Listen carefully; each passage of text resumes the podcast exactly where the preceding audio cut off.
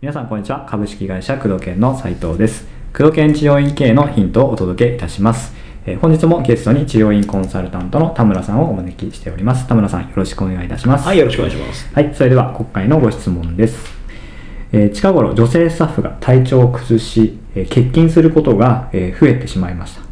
えー初めの頃は仕方ないと思い放置していたのですが、それが続くうちに、えー体調不良なら欠勤しても許されるという感覚がついてしまったのか、うんえースタッフ全体の意識がこう下がっているのが目立ちます。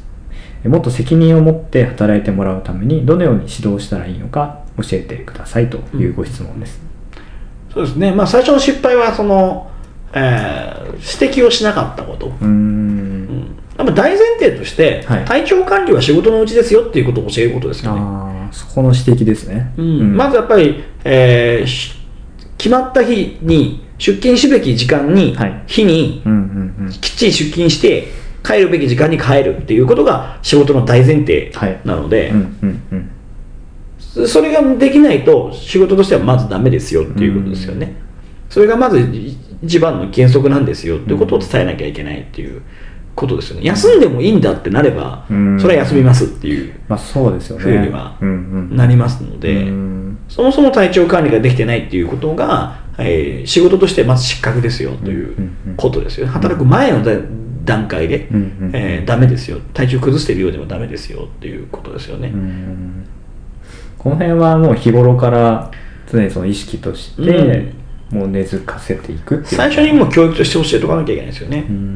うん。まあそもそもそうですね。健康をまあ、提供してるわけですからね。そうですね。仕事的に自分たちが健康を提供してるのに自分たちが不健康だったら、うん。まあ、医者の不養生じゃないですけども、説得力何もないわけなので、自分がまず健康でいることおーっていうのはやっぱ絶対条件だと思うんですね。仕事の上での前提条件なんだよってことをしっかり伝えなきゃいけない、うん。それに対して罰則をつけてるかどうかってことですね。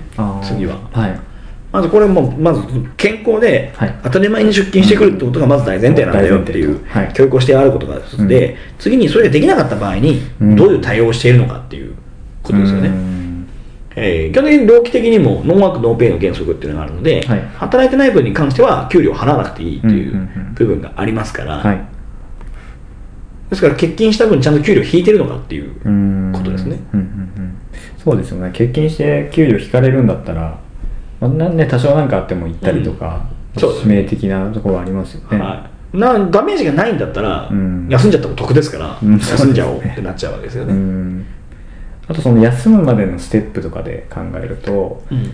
まあ、その小学校とか学生だったら電話して1本で休めるかもしれないですけど、うん。ただこう治療してる仕事だとなかなか難しいと思うんですけど。そうですね。私なんかが店舗を経営しているときはその、はい。まあ、体調不良で休むときは必ず病院の領収書を持ってくるように、あしっかりと受診したっていう。そうですね。病院に行かない行かなくてもいいような程度の病気で休むなっていうのはうん。やっぱりルールにしてましたね。休むぐらいひどい症状なんだったら必ず病院に行きなさいってう。いう、ん。確かにその辺は自己判断じゃなくてそうですね。病院に行って、はい。そうですね。それで早く治してもらわないと困りますしね。かつ病院に行ってはい。どれぐらいの期間その体調不良がつく続くのかっていうことを明確にうんまずその報告をしていただかなきゃいけないっていうことですね。うん。この計算が立たないって非常にこちらとして困るわけなので、うんうんうんうん。そうですよね。一人いなくなるだけでもかなり損失は大きいですから、はい、やっぱり治療院ってマンパワービジネスですから、うん。人がやっぱり必要なビジネスなので、うん。えー人が一人かけるっていうことはそれだけやっぱ売り上げに直結してきますし、うん。患者さんにも迷惑をかけることになりますから患者さんね他のスタッフにも迷惑をかけることうにん。なりますからお給料以外のところお給料でまず罰則を設けるっていうことも必要だし、うん。えー次に、えー仲間とか患者さんに迷惑がかかってるんだよってことを教えてあげるっていうことですね。そうですね。その辺もこう田村さんがまあ経営してた時に日頃からこう体調管理を把握してるってこととかはされてたんですか？そうですね。体調はやっぱりかなりうん。気をつけてチェックはするようには、それはなんかこうまあチェックしてるシートとかそういうのですか？もうちょっと。そこまではやってなかったですけどあの体調管理をするようにっていうことはうん。口酸っぱく言ってました、うんでやっぱりその、えー評価として、はい。えー実際に体調不良がどうかってことを抜きにしても、体調悪そうに見えないことっていうことですよね。常にやっぱり患者さんが求めてるものって、うん。やっぱり元気で親切で優しい先生っていうのを求めてるはずなので、うんで体調悪いとやっぱそれもできないわけですよね、ううん。んだからそれができるようにっていうのは常に求めてましたけどね、うん。なるほど、まあ、そうですよね。経営してる側もちゃんと気をつけて健康管理をやっぱりするっていう必要性もありますよはい、ね、働くためにはやっぱり健康でなければいけないっていう部分がうんありますので、それの管理もちゃんとしましょうねっていうこと、で会社側としてもやっぱりその、えー健康診断を定期的に受けさせるとか、はいはい。い、うこともやっぱ協力はしなきゃいけないとは思いますし、うん。そうですね。その辺はもう義務になってきますか？らねそうですね、まあ、あとははありますけど、その長時間労働させないのかな、うんうんうん。うん。その体調管理が十分できる環境を与えておくってことはもちろん前提条件としてはあるんですけど、うんまあ、とにかくその辺がもう健康っていうことの認識だったりとかをちゃんとそう根付かせて、はいで体が弱いんであれば、はい。その体が弱いなりに対策を打つってこともしなきゃいけないし、うん。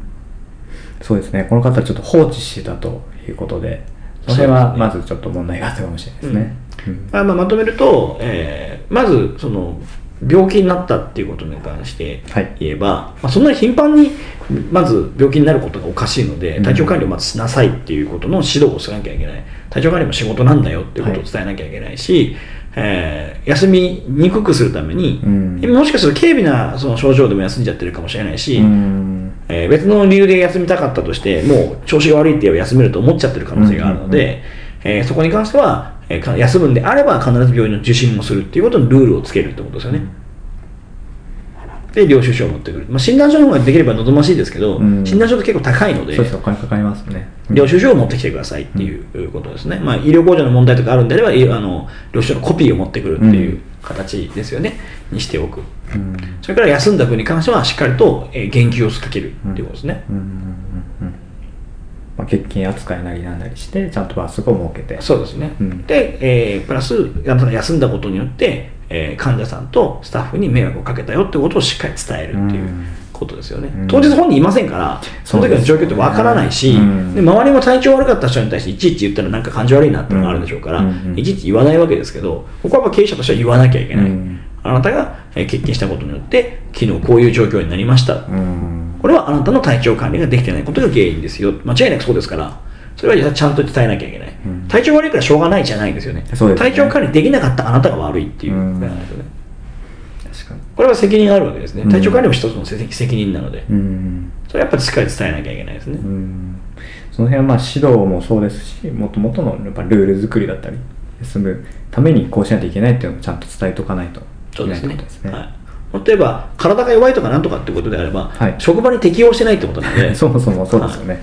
うん。それもあんまり気にすることはないっていうことですよね、そもそも健康な体であることが採用条件なんで健康でそのうちの会社の労働条件に耐えられる人間であることってことは、うん。そ当然採用条件としてあるわけですからそこもやっぱりちゃんと伝えていかなきゃいけないっていうところですね、うん。うん。そうですね、まあ、そういったところをちょっと見直していただいて、まあ、放置するのは一番良くない。そうですね、はい、問題に関しては必ず指摘をするっていうことですね。うん。ちっちゃな問題であっても必ず指摘をする、うん。大変ですけどね、うん。していくっていうことをしなきゃいけないってことですね。はい、ということで工藤研治療院系のヒントをお届けしてまいりました。田村さんありがとうございました。ありがとうございました